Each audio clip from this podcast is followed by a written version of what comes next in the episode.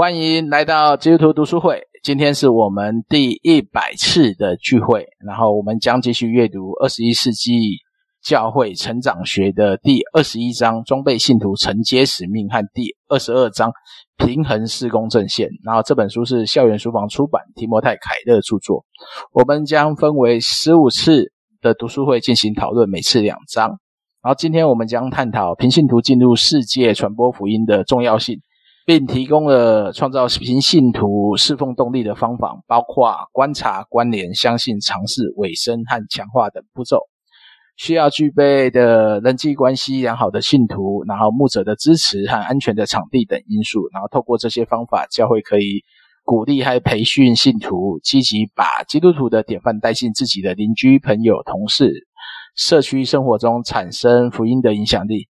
如果你对我们先前的讨论有兴趣，可以收听回播或搜寻基督徒读书会的 Podcast。然后接下来就请提莫太为我们做个简单的摘要分享。好，嗯，这边来讲的是二十一章嘛，就是装备信徒承接使命。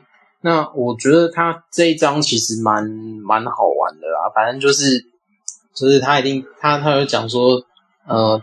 现在就是教会的施工啊，其实有一环是不可以或缺的，就是呃训练平信徒进入世界服事这样。那诶这里的话，他一开始先先谈一个观念叫非正规的宣教师。那非正规宣教师他就进入呃早期的教会历史发展嘛，他就透过了一些像什么斯托德的斯托德的。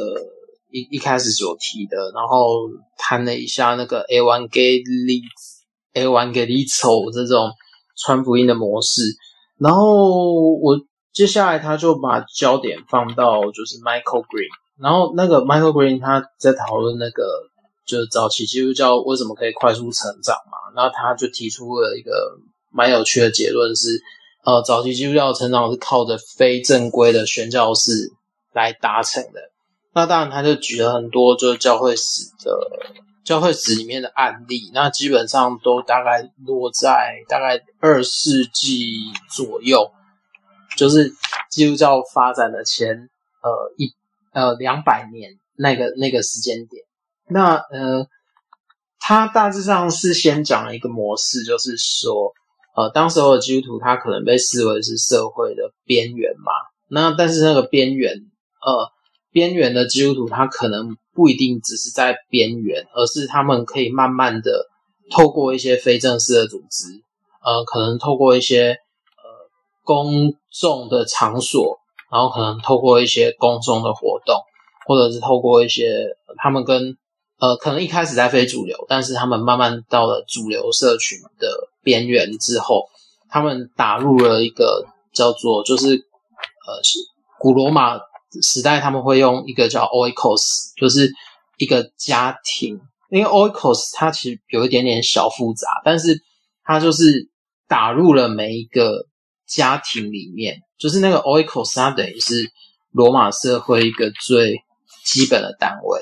然后主持那个 oikos 的，我们可能可以把它视为是族长或者是家长，然后或者是家主。他就扮演了蛮重要的角色。那基督教的地位就在基督教的发展过程，在这过只有在这这些不断的文化接触当中，他开始慢慢进入主流。那当然进到了家庭或者是整个法米雷亚、法米雷亚，这就是一个蛮主要的关键。那所以提摩太·凯勒他就开始先说。用这个来说，平信徒事工它是一个蛮重要的、蛮重要的，呃，就是转向。那当然，它平信徒事工需要有一些动力嘛。那个、那那个动力的话，就是说，它有一些可能是在自然发展的过程里面产生。就比如说，呃，他就举了一，他就举了很多，呃，平信徒参与教会施工的过程里面，他可能会。碰到的一些很小的状况，那它大概归纳成四种，就是其中一种是，呃，在教会策划活动的过程面，它自然而然发生的事件。那第二个是，比如说随着关系的发展嘛，然后就是呃基督徒随着平信徒参与施工，然后他开始有一些正式或非正式的人际关系，就开始在呃平信徒跟非信徒中间会建立起来。那接着他其实还有一个就是有效运用神的话嘛，就是呃 Keller 他一定会讲说呃。就是在每个参与的信徒，他几乎都带着祷告的心，然后把圣经跟福音带到人的生命当中。当然，有一个最核心的目的是要怎么样让这些事物产生连接。那最后是一个就是主动而非被动。那就是在这过程里面，呃，每一个呃参与的信徒或者是教会的会友，他几乎都负起责任，主导事工。而不是扮演呃事工的消费者这样，那当然就是呃平信徒侍奉他侍奉者，他其实是一个呃要积极把基督徒的典范可以带到邻居、朋友或同事或是社区生活的人。那当然他就是也提到说，如果我们要去投入教会服事的时候，其实是需要每教会每个面向的福音工作上面都要配合。那之后，那个 Keller 就会在更深入的决定这些事物。那当然，接下来就会谈说，他就在谈说，呃，非信徒他要转变成信徒，或者说他要决定要，呃呃，就是改变他的信仰，他的关键是什么？那当然，呃，他就会提说，在这里面，K 勒他会观察到每个人的信仰改变啊，他都会有一个微小的决定。那当然，这些微小的决定。其实就会导引到说，其实平信徒应该扮演的角色是要做像使命导向的布道这样。那当然，他是用西方社会当做例子是，是呃，在西方社会大概有九十 percent 吗？或者说，多数的人在教育的过程当中，他多少有呃，就是所谓基督教信仰的价值观作为一种文化传递的这个过程。所以它本来就有一个文化底蕴跟基础的时候，那所以，呃，比如说，呃，当一个西方人他可能是非信徒吧，当他进入到基督徒的社群里面，他可能会透过一些正式或非正式的接触，然后，呃，在这过程里面，他就会透过这样的接触去改变改变信仰，这样，那当然他就。Keller 大概就把它简单分为六个阶段嘛，就是察觉，比如说我看到的一些什么，他就是在接触这这些人跟教会，就还没有信仰的人跟教会接触的过程里面，他会先排除一些他对基督教既有的成见，然后他开始会分辨，就是什么是基督教所要传达的福音这样子，然后接着他就会开始。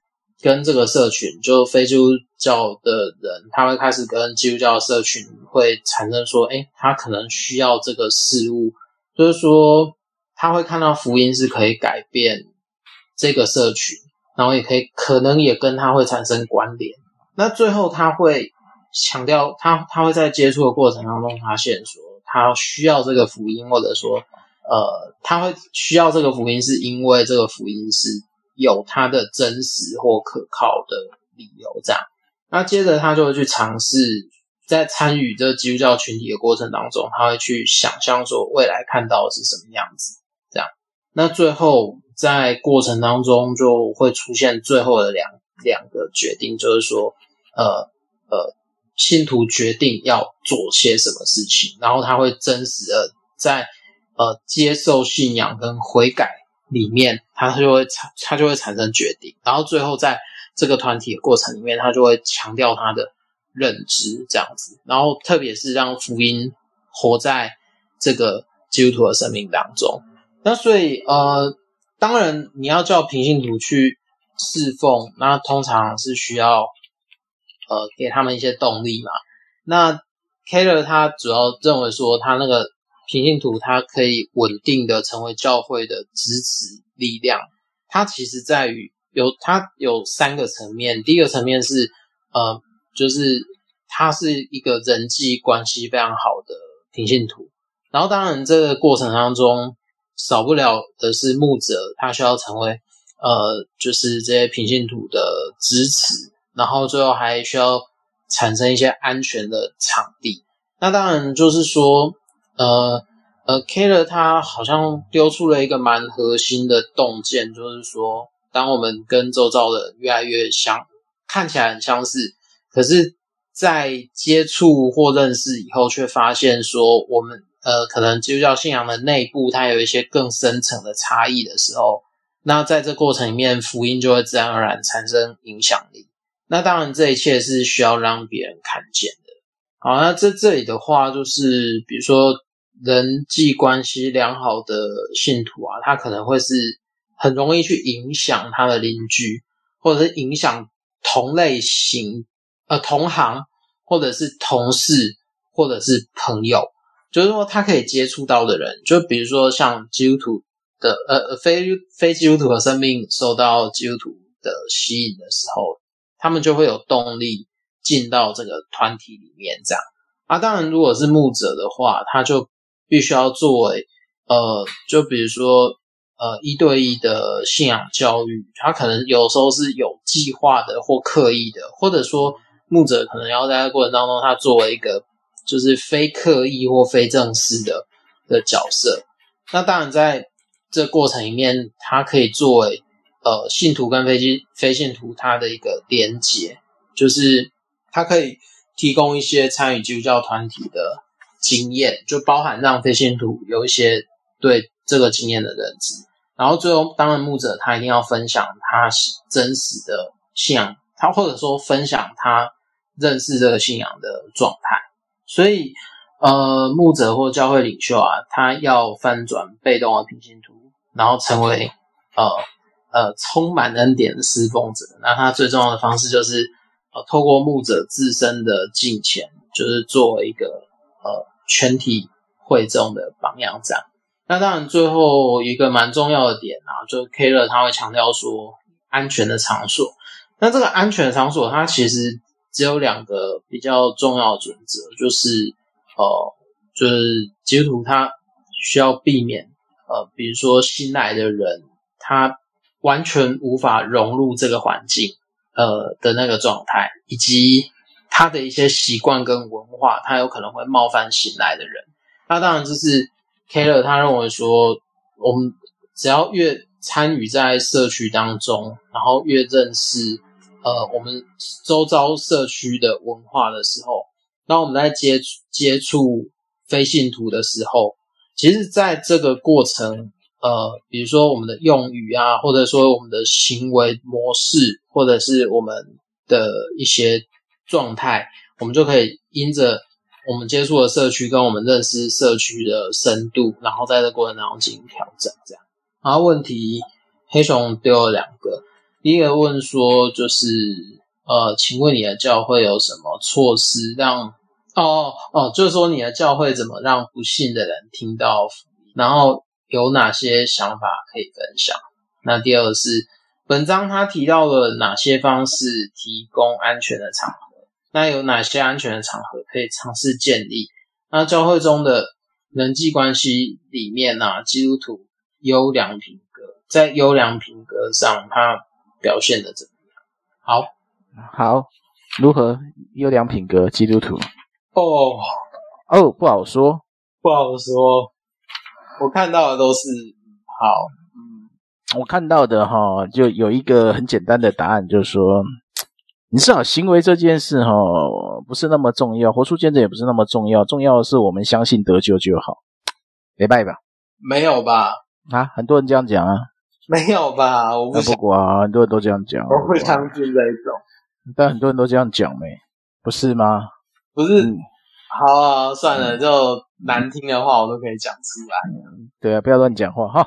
好，先看看，呃，先看看 Rocky 有没有什么想法关于传福音这件事。教会，你觉得本章跟那个现在的教会传福音有什么，有什么可以一起思考的方式？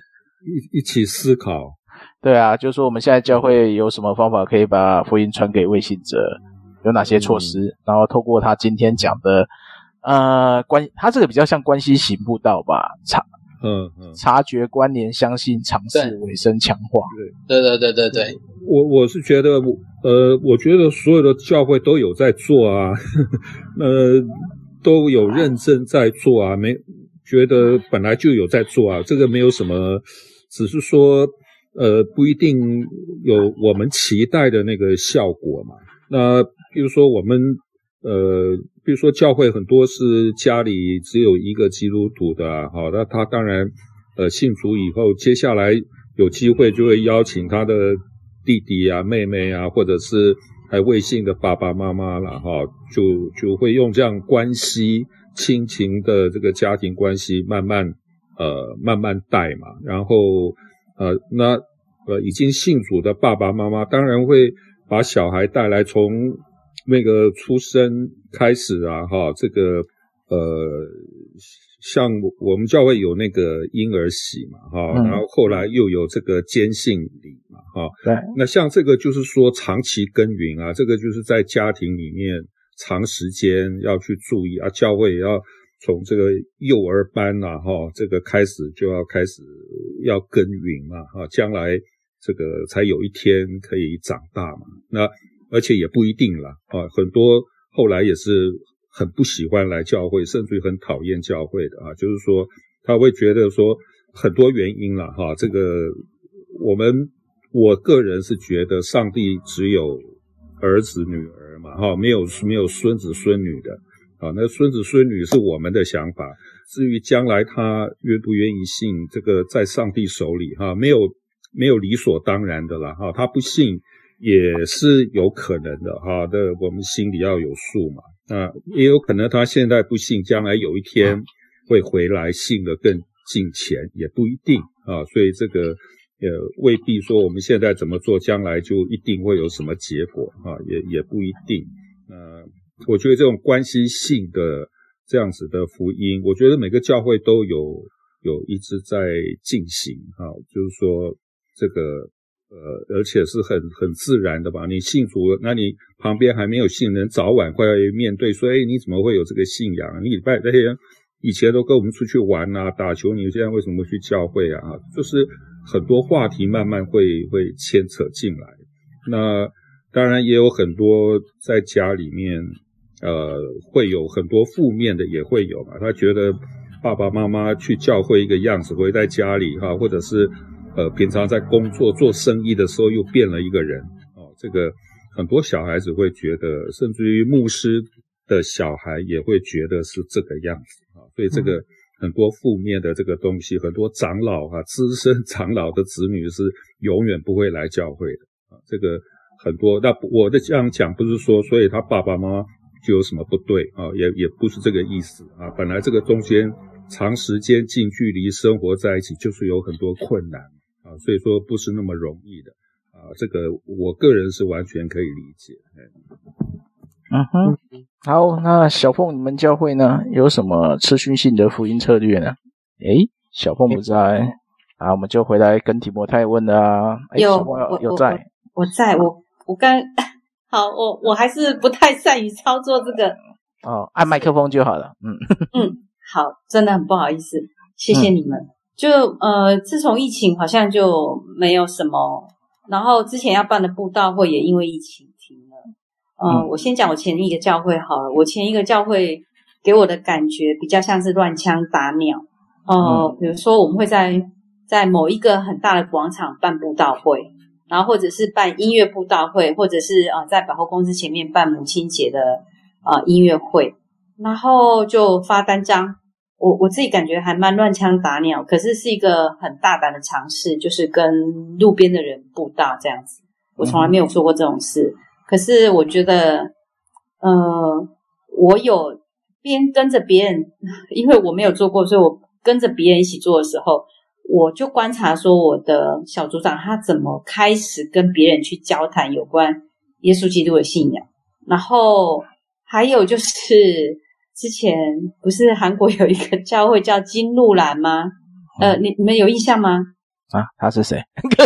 就是韩国有一个教会，可能在应该是五六年前或七八年前的时候，对，哇塞，不得了了，他们的小孩都哇，就是祷告的时候师生 裂肺的十人到七千人看到的。呃，我我忘记了，反正就牧师就放了这个影片给我们看呐、啊，我就想说，哇，这小孩是怎么哭成这样，为人的灵魂激动成这样，你也不知道那是到底是怎么回事，我觉得还蛮惊吓人的。然后就要我们去学他们，就是在教会周围去布道去啊，我就我真的就觉得，我不知道，我觉得这种是乱枪打鸟了。对我来讲，我我真的不知道，我也不知道这种这种 到底是。呃，是是怎么一回事？那大部分我我我之前的教会都是这样，然后我现在的现在我我我现在搬家在这附近的这个教会是，嗯，牧师看重的是就是刚刚黑熊吗？黑熊我讲说什么关联啊，就是有仪式的布道，所以他会给我们做这种就是说一对一的训练，嗯，然后就是。呃，不是不是什么五色珠，但是就是引经据典的讲圣经里面的一个很有逻辑性的平信徒的布道。也就是说，我跟你要有一个人际关系，我们有一个友谊的基础，然后做一个邀请，然后呃慢慢跟进。那我之前有做了一两个，然后现在有有要进行另外一个。那嗯、呃，我其实就是我。我觉得这个方法就是你不见得能够很快看到效果，嗯嗯哼，就是嗯，需要时间，因为关系建立就是要时间。对，然后还有就是要一直放线，一直维持友谊，然后也要让他，就是提摩太里面讲到，你这个人正不正派，你的品格端不端正，其实会影响到别人对基督教的观感。嗯，是，嗯，这这一点我觉得还蛮重要的。然后。当然，随着年纪越来越大，也不知道哪一天要见主面，所以就觉得更恐怖，觉得要更端正这样子。呃，这是这是第一个哈。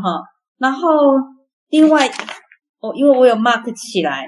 嗯，好，说哪一页？呃，等等等等我等等我一下哈，就是呃，我有两个问题，一个是当人呃在第二百八十二页的时候，他讲到说，当人听到福音信息的时候。他其实是没有背景知识的，对。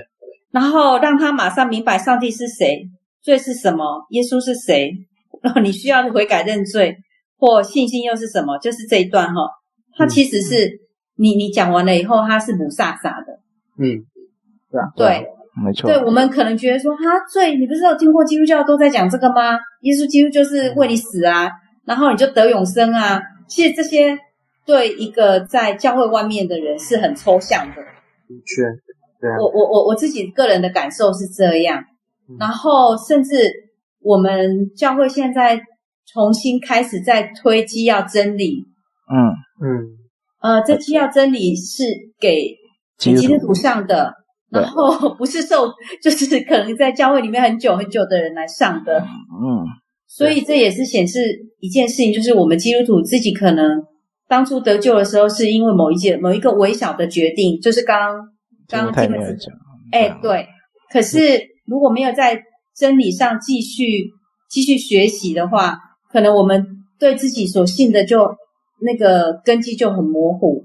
这是一个。然后另外一个我，我呃，我找一下哈，就是我我记得他好像有一有讲到一个策略，就是说什么服务社区啊，找出一个休闲活动啊。这些东西，然后，呃，我我不太记得是哪一哪一页了哈，但我我大概讲一下，就是说，他讲到说，呃，他们教会，你们如果记得是在哪一哪一个章节，你们你们你在在哪附近，你们再说。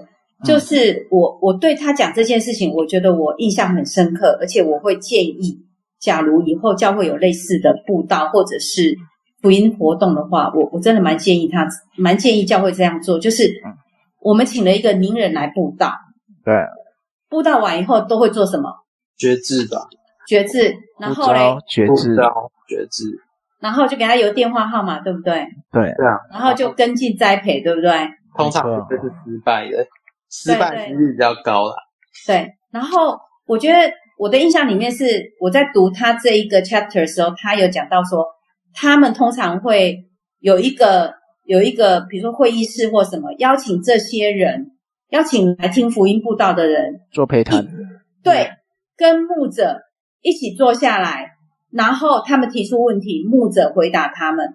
嗯，哎，我觉得这个是一个很棒的做法呢。在现在比较中型、大型教会办布道会，通常都会这样做。嗯，就是你、哦、是吗？你觉之后会会有一个陪谈室，你可以提问，然后通常会送你一个伴手礼，让你带回去可以去认更更多认识信仰。像蛮多教会都这样做的。然后大型布道会，呃，要看规模，超级大型的就没办法啊。一般一般中规模的那种可能几百人的，他就会有另外一个呃配谈小组，要你去跟那些小组去接触，然后他们就会在那边。交换意见，让他假设他对什么信仰有什么疑问，就可以在这个时候问。对，对，其实我我是看他好像是说，他们教会其实会有蛮多可能有知道这个信仰的人，可是他不是真的基督徒。然后他们可能在主日后，他们的牧师就是就是就是 Timothy Keller，他们就会有一个像像一个一个一个会议室吗？然后这些人可以就今天主日讲到。你的内容我不懂，或者是我提出我我想要知道的部分，我觉得这个蛮酷的。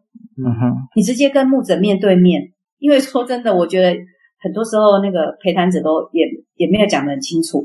对啊，其实面对面要看怎么讲。嗯，对啊，像像我我我那个比较大型的教会，确实是每次主日聚会完，然后一般我们教会主日会比较福音性，所以是每次主日都会呼召。然后呼召完，呼召完就会带去旁边会有一个陪谈室。以前呐、啊，现在我现在现在我在当流浪汉，寄居在办公室旁边的教会。现在我不知道它变怎样了。以前确实是这样，我们会有一个陪谈师，会有区牧跟牧主主任牧师在那边。对对啊，每次因为我们是做福音型的主日崇拜，所以每次都会做呼，大部分的时间都会做呼召。那我可以请教一下吗？你们大部分做福音型的主日，那请问一下，你们有这么多福音朋友进来吗？每次大概也有十，也快十个吧，大概，因为我们教会最全盛时期快三千人。哈？对，现在多少人？乡下人。现在到底多少人？我不知道了。我是乡下人，所以我听到我我在我在西门町那一间那一间教会的哈，我们就不讲哪一间了哈。好，不用。没有，我只是很惊吓，说台湾有三千人教会，然后居然居然是有福音主日布道这样子。对，因为当时我们定位就是福音主日，然后如果要晋升的话，就是会放在那个小组里面。对对，好，好，然后嗯，大概大概呃，等一下哈，呃，等一下，我应该还有一题吧？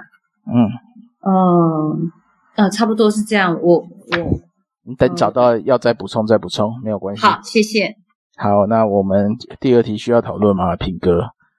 呃，等一下，那个第一题刚刚就是说，呃，持续性的福音。小凤刚刚有提到，就是说那个可以有一个交流对谈的那个空间嘛，机会，不管是跟牧师或者是陪谈员。嗯、那我觉得这个是。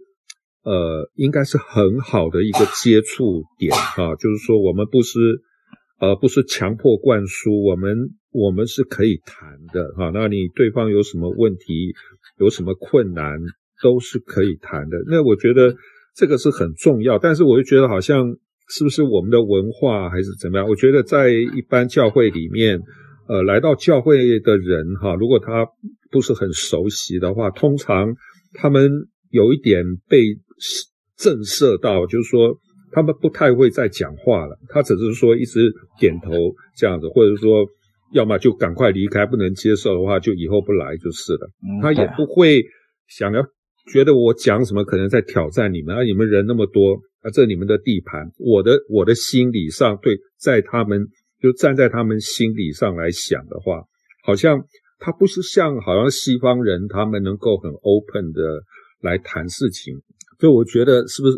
但是我又觉得，就是说，呃，在我比较小的时候，我觉得我们那个时候的教会，好像年轻人还比较勇于谈，为了真理去谈一些事情，甚至辩论一些事情。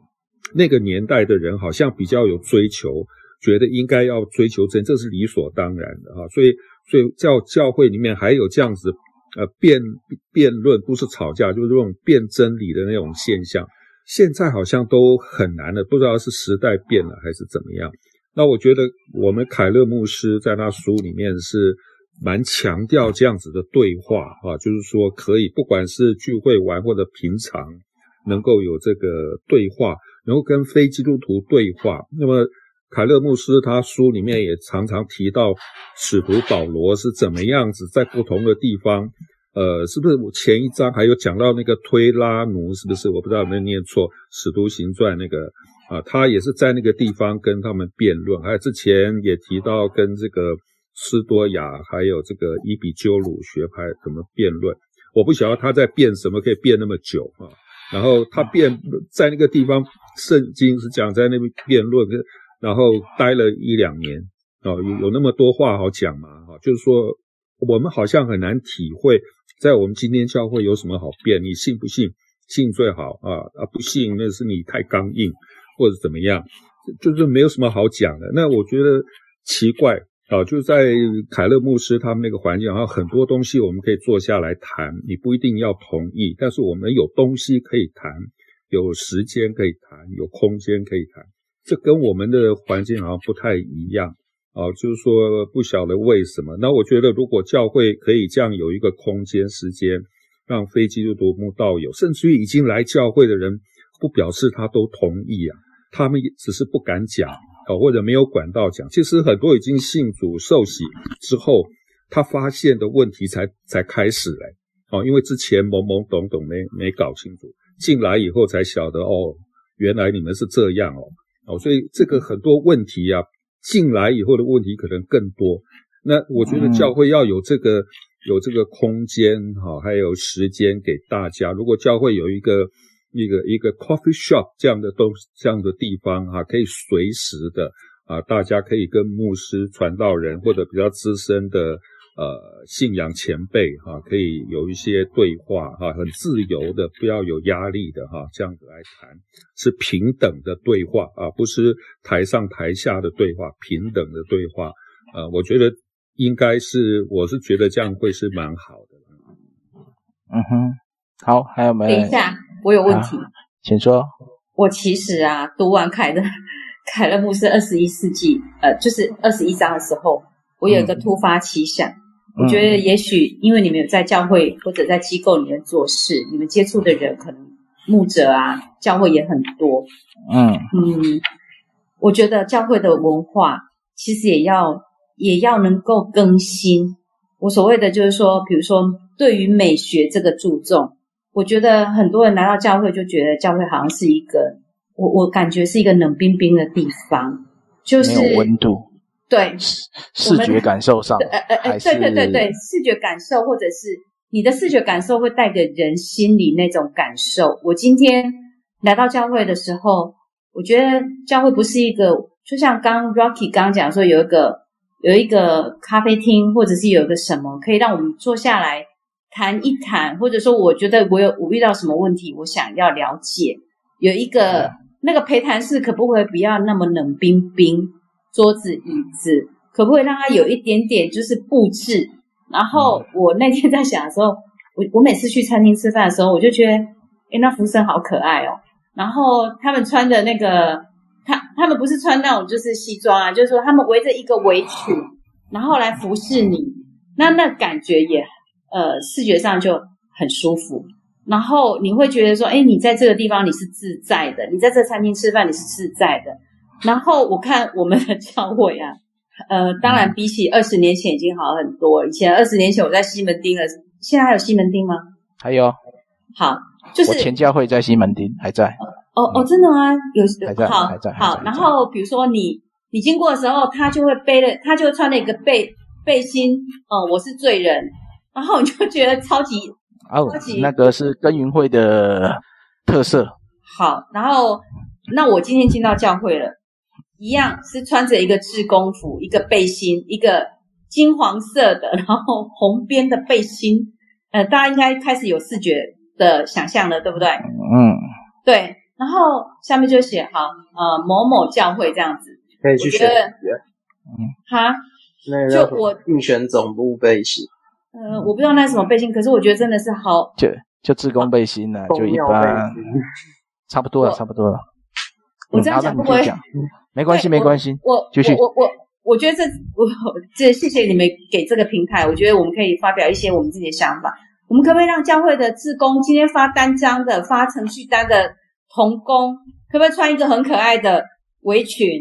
可以哦，女仆装嘛，没问题。不是，我讲的不是女仆装，真的不是这样，就是就是像妈妈，然后穿着一个围裙，可是那围裙很素雅，然后你让人家觉得，哎、欸，我你你到这地方很像家一样，你不要觉得进来就穿着那个很丑的背心，然后后面就印了呃台北末日教会啊，台北末日这样，对对对，对对对对，呃，就就就一点美感都没有。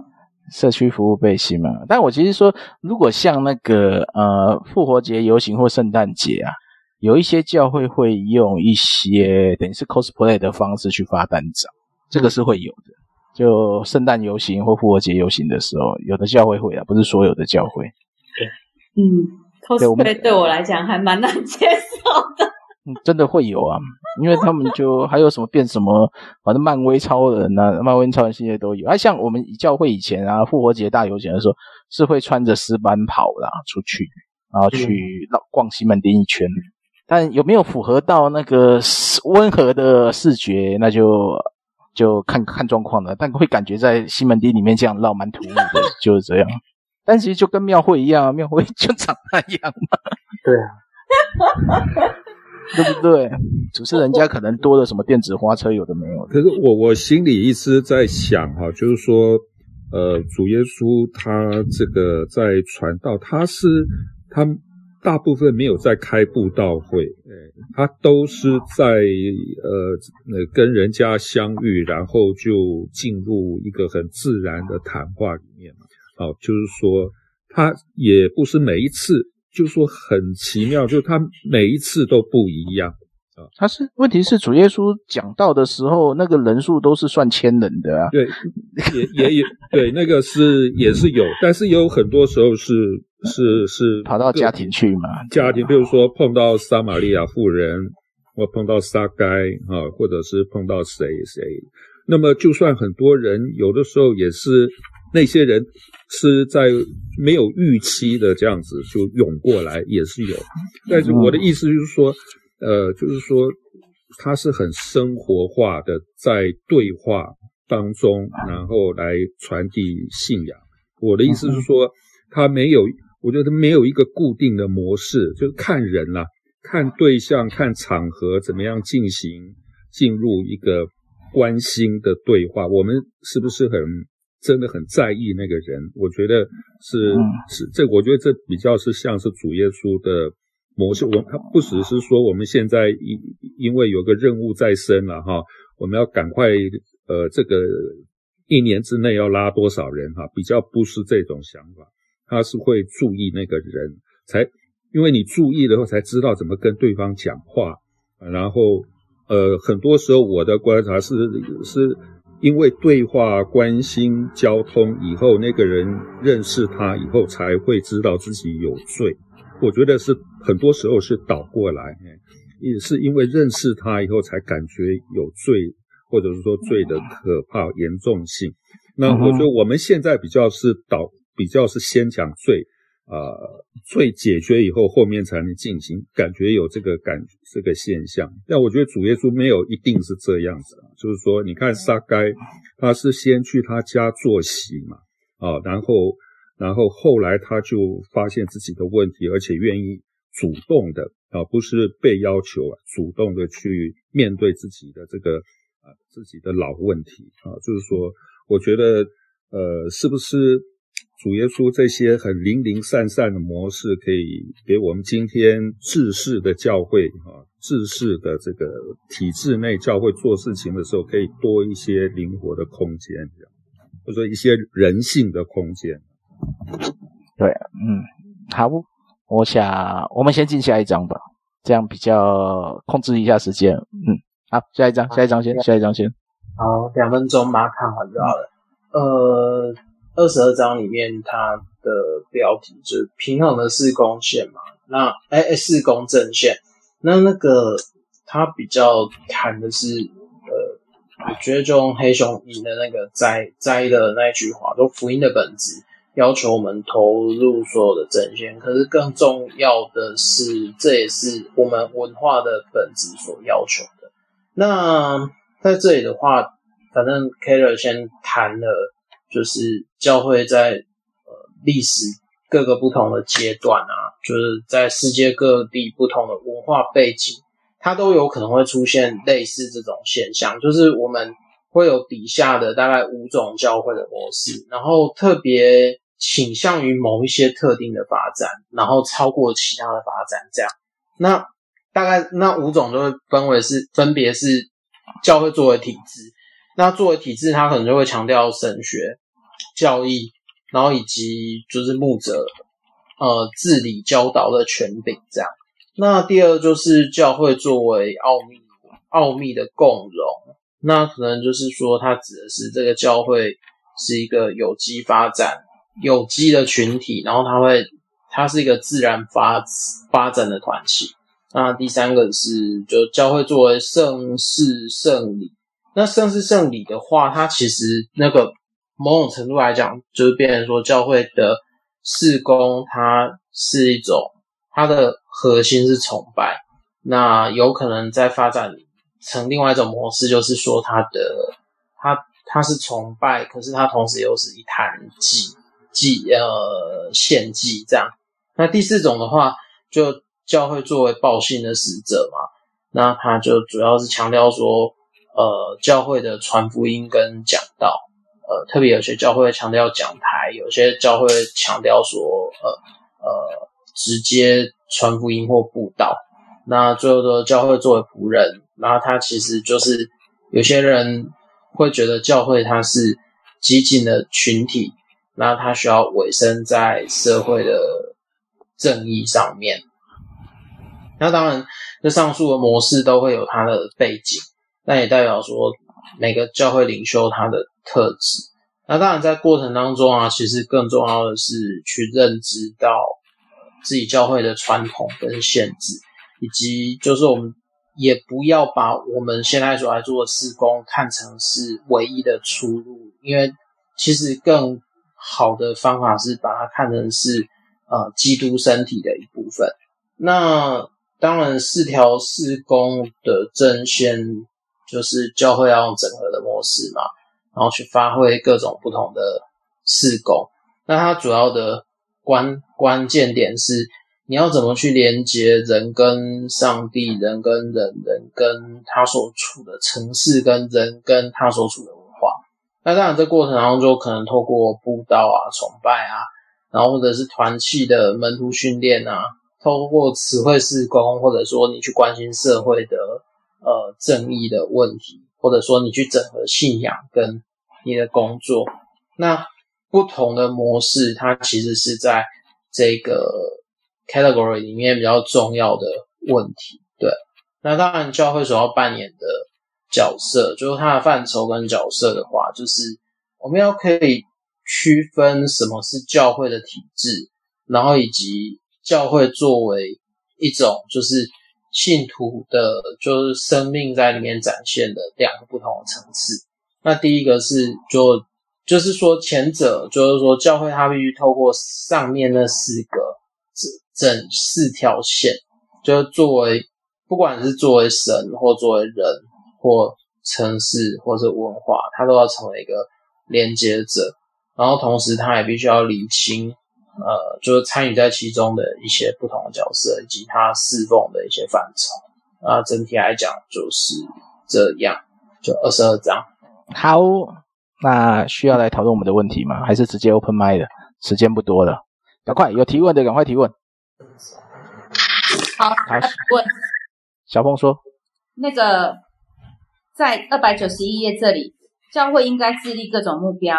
呃，我想请问你们，在台北的教会，你们认为所谓主持社会正义、致力城市更新、文化更新，你们可以举一下例子吗？”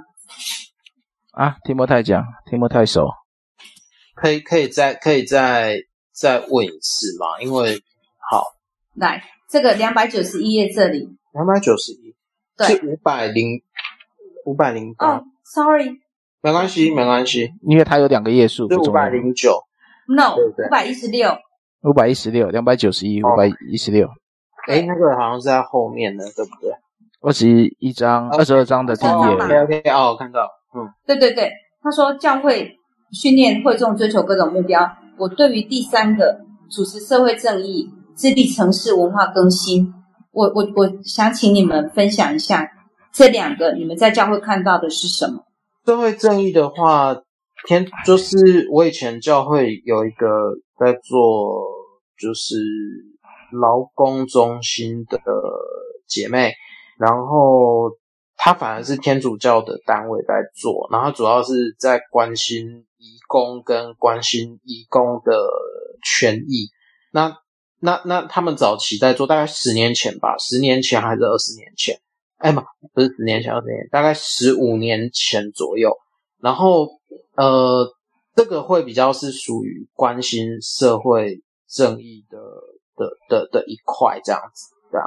好，那那个城市文化更新呢？城市文化更新就要看城市文化更新，我觉得可能少一点。但是如果你硬要，如果大家硬要说的话，可能就是学生福音团契，就是就是校园团契，或者是或者是学员传道会，或者是。长老教会的青年团契，他们其实会比较多琢磨在这一块，还是以学生这个，还是以学生这个群族群为主。就教会要影响城市的比例其实很有限。对，但真正如果是活动型的话，会有啦。例如说，像新北市就最明显的就是，呃，但它也不是大型城，它就是活动型的，就是新北耶诞新北耶诞城嘛，一定是。当天平安夜一定是教会的圣诞布道会，而且是市政府参与，嗯，顶多到这样吧。但你说整个城市改变，在台湾，你说推动整个城市改变的话，因为现在有一些法律上面的法律上面的问题啦，就主要是以以前教会会喜欢做学学生的工作，然后特别是那个叫什么？我现在想早现早读早自习啦，啊，一般是最那个是早期是彩虹最常做的嘛，晨光曲时间就是去教去带寝室那个国小生的类似品格教育这种，对，但是后来后来他有一点点争议以后，学校就不一定这么开、嗯、没有啊，因为。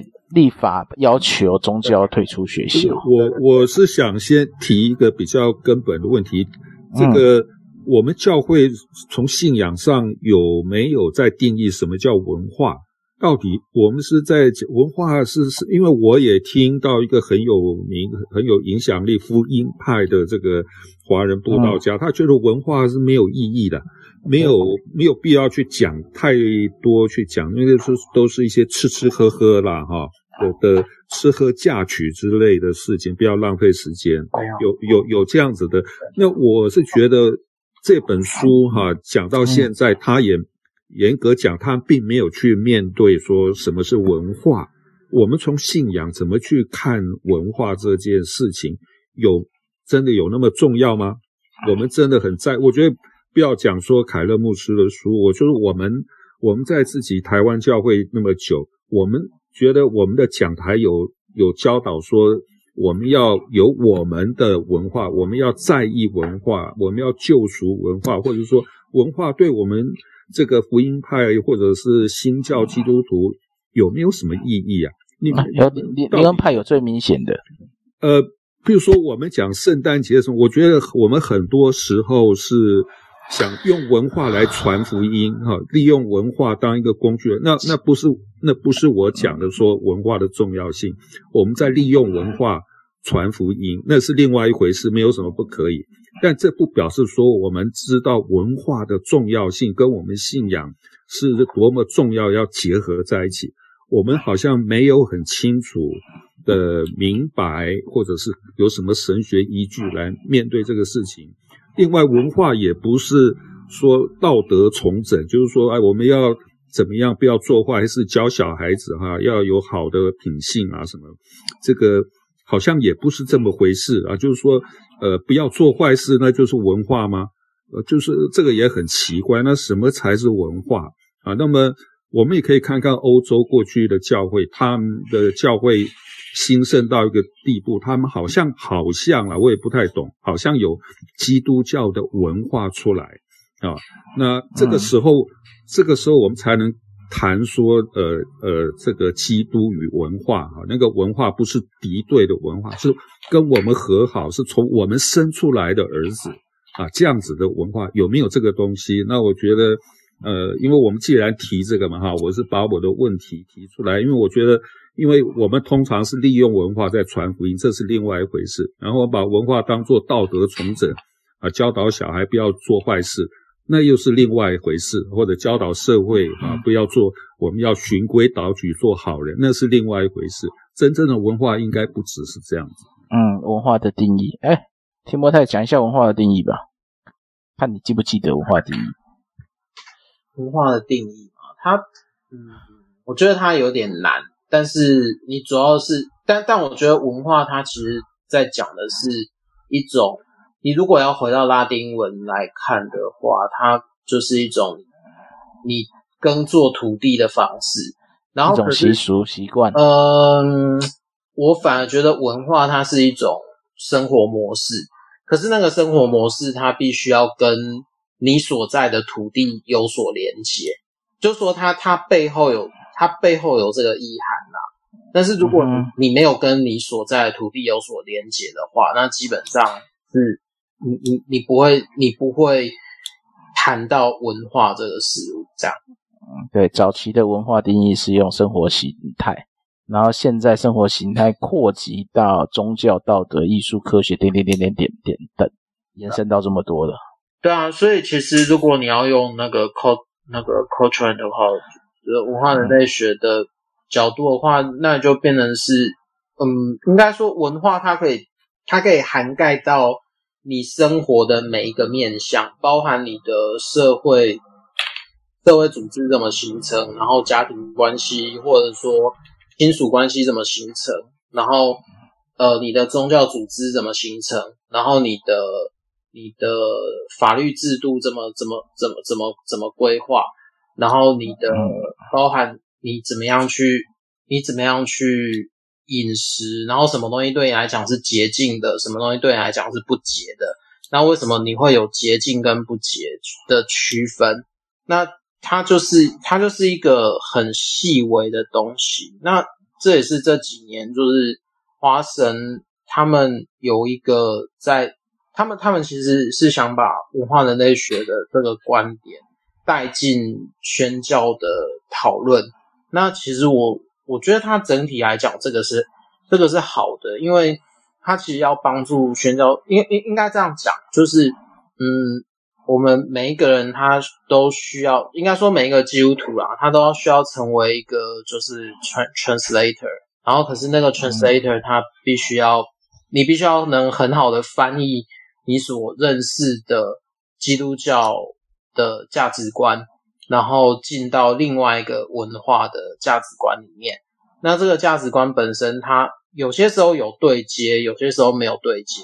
那那如果有对接跟没对接的时候，那你要怎么样让这个对话它可以，呃，应该说基督教跟呃，比如说你所处地区的文化，它可以不断的有对话的空间。那我我当然觉得，如果你要说用华人基督教好了，我我一直不觉得华人基督教有很好的跟他本身所处的文化对话。那当然，基本上它是十九世纪以来的那个敬虔主义，然后跟可能牵涉到殖民啊，或者牵涉到一些呃，就是宣教士认为说他他是来他他来呃东方是要做教化。那当然，这种所谓的教化的东西，它也埋在华人基督教的根里面。但是我觉得那根是有一点点。没有这么没有这么好的，或然后所以其实在这历史的过程当中，看可能看二十世纪的时候，有很多像呃本地培养出来的神学家，他们像赵子诚啊，或者像吴耀宗啊，或者像吴雷川啊，或者像嗯，就像像这些这些人，呃，或者说像可能台湾就是宋宋全胜，然后或者说像早期一点的黄章辉，他们就开始在在。在谈说，是这个，就是说，你西方的这这套价值观，你要怎么样跟本地的东西对话融合？那你要走的是王明道的模式吗？或者你要走的是呃，就比如说王明道那一种，呃，悔改啊，然后你要你要你要你要你要你要有灵洗的经验啊，或者说。你要走的是哪一种模式呢？那我就觉得说，呃，反正基督教在华人地区发展那么久了嘛，它其实是应该要开始朝向文化的层面去对话，因为毕竟我们在接我们接受的神学观点，其实某种程度也是呃，跟比如说基督教在西欧发展。或者说，在欧洲的这个地方发展过后的，他们欧洲自己产生的神学观点，或者欧洲或美洲他们自己产生出来的神学观点，对吧？那所以，反正就可能七零年代到现在吧，它就是一个呃亚洲地区，它可能需要不断的去去对话的地方，对吧？嗯哼，嗯，好，这样这样讲文化可以吗？那个 Rocky。Yeah，thank you，非常好。但是就是，呃，是高难度了，呃，高难度真的是，呃，可以。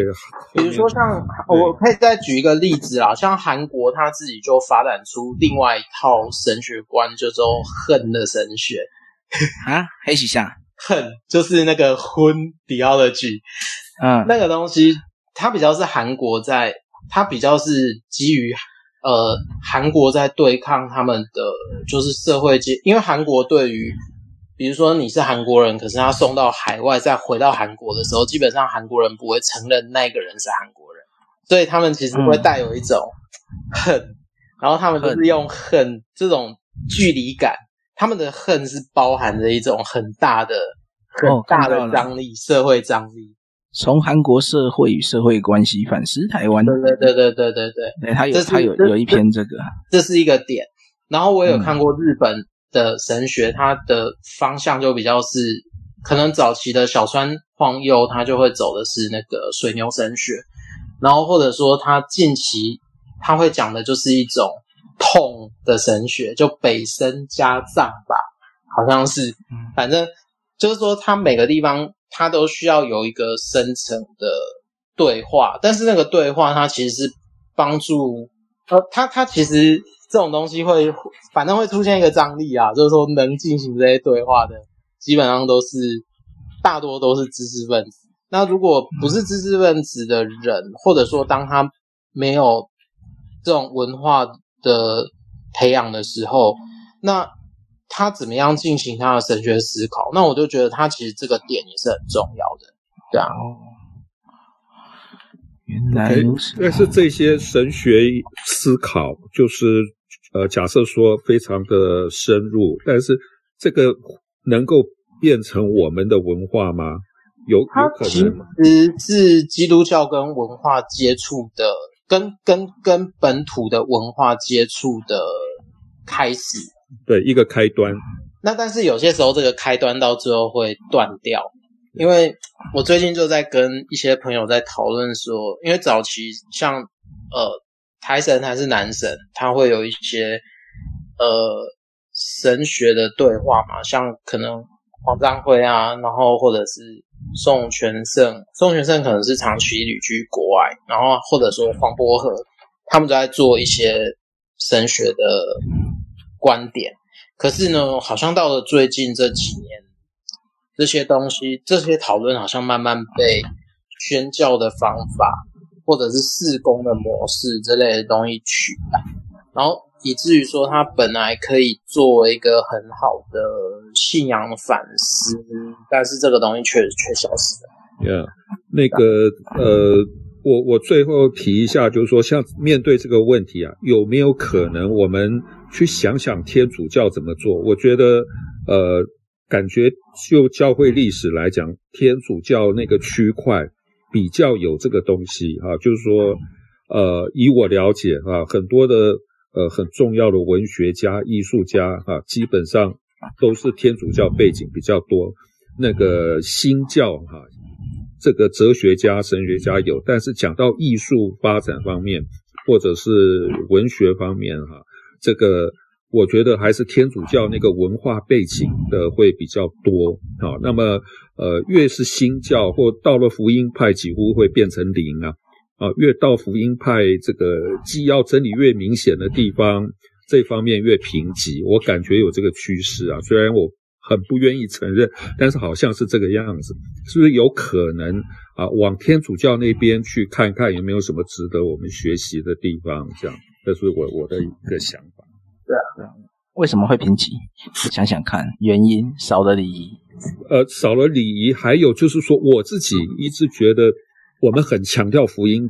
很强调福音的真理啊，特别从新教以后到福音，呃，导致于我心里面一直觉得我们的救赎跟上帝的创造中间连不起来了，中间有一个巨大的鸿沟啊，就是说创造跟救赎两个东西结合不起来，融合不起来了啊，甚至于创造那部分已经不重要了，救赎最重要。然后这个我们唱的歌比较倾向于这世界非我家啊，但是另外一首歌，呃，这是天赋的世界，我们越来越不唱了。基本上这两首诗在教会都很重要。一方面这世界非我家，一方面这是天赋的世界。那通常后者已经大概都不太会唱，我们倾向于喜欢唱这世界非我家，那这就会导致。我我我刚刚讲的那个后果，就是我们现在的处境了啊，就是教会就是会变成这样子文化贫瘠的一个趋势的。嗯，哎，提莫泰不是刚看完那个《美丽的神》，里面有什么重点跟这个艺术有关？我觉得他他主要在讲的是，因为新教基于就是宗教改革以后，他会有一个呃，比如说跟艺术有很直接切割的。的状况，以至于，呃，怎么讲呢？有些新教的牧师，或者说新教的宗教改革者，应该说宗教改革那时代的人呐、啊，嗯，然后像慈运迪，他是一个很好的音乐家，可是他在宗教改革之后，就是说他提出那个观点之后，他就一生没有再写过新的音乐。哦，那所以这样真的这个，他他他等于是。把改变跟那个事物完全的切断，所以它变成是它变成是宗教改革之后的特质。那路德的话，他他就他他其实是没有抛弃这些事物，所以说其实每个宗教改造家他的观点是不一样的。然后然后当然这个观点的不同，它会影响到，但但但就是说，这是他那个牧师有点像是说，应该那本是一本研讨会论文集嘛。然后呢，他他虽然是文集，但是他只在讲，呃，应该说新教对于艺术家，他本身，呃，就是存在一种矛盾的观点。可是艺术在培养的过，在培养一个艺术家的过程，它其实是很复杂的。所以呢，那个作者他其实是在讲说，如果我们把艺术当成是一个有机有机的方式，然后作为一种教会成长。在健康成长的状态下，它可以自然而然的长出这些艺术，然后去反映说上帝的美，或者是上帝在这个教会的美。那这样子的话，它就它它就可以是一个对未来的未来的一个指指示或者方向，对啊。所以我觉得他其实那一本是是是蛮有趣的啦。所以这样可以换。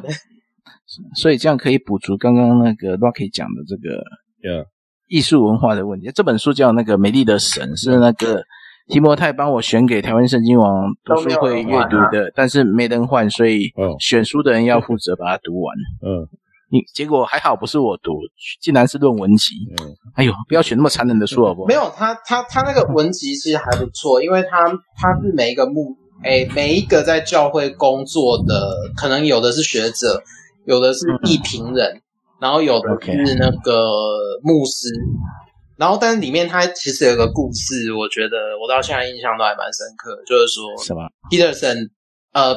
Eugene Peterson 他分享一个他年轻的时候在教会里面的故事嘛，然后他就刚好认识一个德裔的德国裔的艺术家，然后他那个艺术家就跟 Peterson 很熟，然后他就说等 Peterson 实习结束的时候要送他一幅画，然后有一天那个 Peterson 就去。那个教会，然后就听到那个艺术家的太太一直对那个艺术家喊说 “Kank Kank”，然后就是 他就是德是什么？德语的那个，就是你坏，就是你画坏了，你画坏了。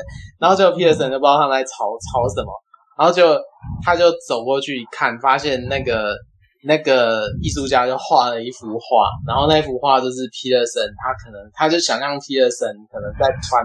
在牧会牧了二十年以后那个样子，然后他就，然后皮尔森印象最深刻的就是说他画的那个眼睛是双眼无神的牧师这样，然后然后他他那个时候就被那个艺术家震撼到，然后他就他就记得这个故事来讲说，其实艺术家他会有一种很独特的 insight，然后他会他有时候就是会挑起呃一些就是你平常看不见的。看不见的事物，然后他会从很独特的角度切进去，所以他就有点像是古代的先知，然后在面对群众的时候，他会用一些很独特的角度在陈述或者批判这个人当初，哎，就是说他可能会面对到的状况。嗯嗯，对，所以其实 Peterson 那个故事还还还蛮有趣的。嗯嗯。啊，不错的书，《美丽的神》，有兴趣可以看，我有贴在那个 Clubhouse 上面的。值得看啊，因为它不是我们会会会很常接触到的。对，我们读书会兼推书一下哈。好，啊，我也我也推荐那个呃那个 老电影啊，像那个《芭比的盛宴》哈，我自己看是很有感触，我觉得也跟我们今天讲的这个文化，还有这个清教徒的信仰啊。还有跟天主教背景的文化中间的这个冲冲击对比，那个芭比的盛宴好像也这这一部 DVD 可以从图书馆借。我之前办过电影欣赏会，但我必须要讲，他那个料理法式料理没那些料理，看看就好。嗯，OK，就是就是那个 Lady 她的一一番心意嘛，啊，她把她的那个她赚的所有钱全部都投下去，就招待整个村庄的人。Yeah，OK，蛮蛮有趣的这一部这一部，我觉得谈这个信仰蛮有趣的一部老片。对，这些一九八八年的丹麦片子。对，然后跟那个新教。跟那个清教徒的家庭，他们的教会整个对比落差非常的大啊，就是两股两股不一样。啊、那个那个 lady 啊，是这个法国来的嘛，哈，还有中间还有那个音乐声乐家。也是法国来的，只要跟艺术、跟饮食有关，都是法国来的。那么讨厌这些的，基本上是跟那个清教徒那个很近前的那个家庭是有关的。哎，大家可以参考参考。所以这是一种城市文化更新。嗯，本来美食是魔鬼，吃了以后发现原来美食不是，美食是上帝的恩赐啊！真的。嗯，阿门。对，好，我们今天到这边，时间差不多，我们就不要不要耽搁大家。我们下礼拜就继续进行二三跟二四，然后接下来读书会是选书，我们就先在呃赖群组去先选择，一样是选择博客来的七日畅销排行榜。反正我们还有一二三四四周的时间，我会建议在呃下下周选出来书籍。然后就请大家要继续参加读书会的人就先去购买了，但现在还没选，就先预告一下而已。下礼拜之后要选书，可以大家先看一下博客来的七日排行榜，有兴趣的可以先丢到那群讨论。好，那今天就到这边，谢谢大家，谢谢，谢谢，谢谢，谢谢，晚安，晚安。晚安。